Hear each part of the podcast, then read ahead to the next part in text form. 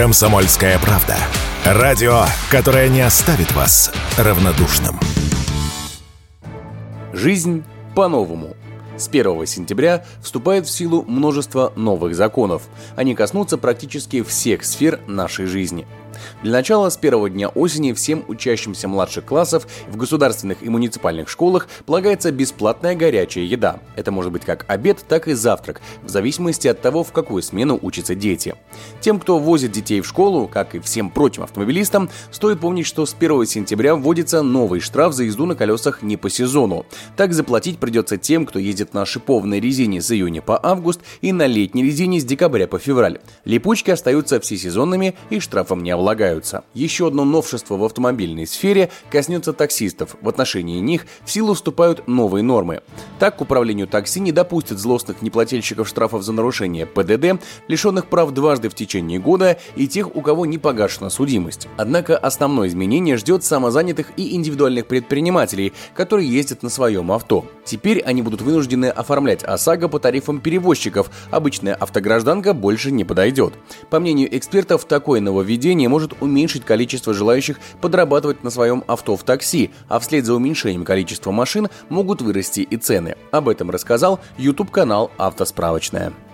Повышение тарифов может быть вызвано сокращением числа машин такси на линии после запуска системы. Сейчас значительная часть водителей выбирает такси как дополнительный источник дохода. Они выходят на линию на собственных автомобилях пару раз в день или только в выходные. Соответственно, они просто не смогут соблюдать все новые требования, чтобы оставаться в профессии и уйдут из такси. Сократится количество машин на линии, как следствие вырастут тарифы на перевозки. Кроме того, введение этих поправок с 1 сентября может подтолкнуть к тому, что вновь появится серый рынок такси, то есть это различные бомбилы, которые стоят возле автовокзалов, аэропортов, которые не зарегистрированы как перевозчик, не платят никакие налоги, у них нет страховки и так далее.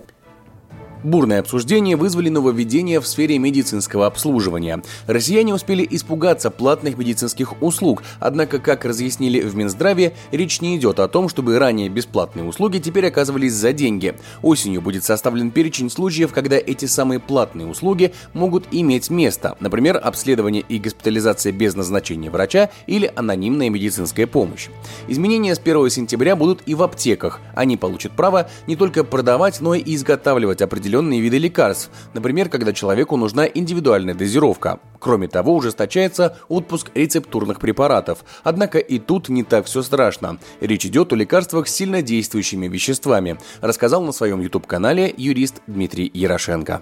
Значит, речь идет здесь о психотропных, сильнодействующих, содержащих яды препаратах, льготных лекарственных средств от государства и рецептурные средства, приобретаемые онлайн. То есть изменения в правилах вывода рецептурных лекарств из оборота здесь не должна повлиять на доступность для пациентов. Но на практике есть опасения относительно доступности лекарств. И второй момент – возрастет нагрузка на медучреждения, потому что гражданам придется в обязательном порядке получить рецепты, в том числе, возможно, те ранние препараты, которые продавались без рецепта, теперь обязаны будут подавать только по рецепту, хотя таковыми не являются.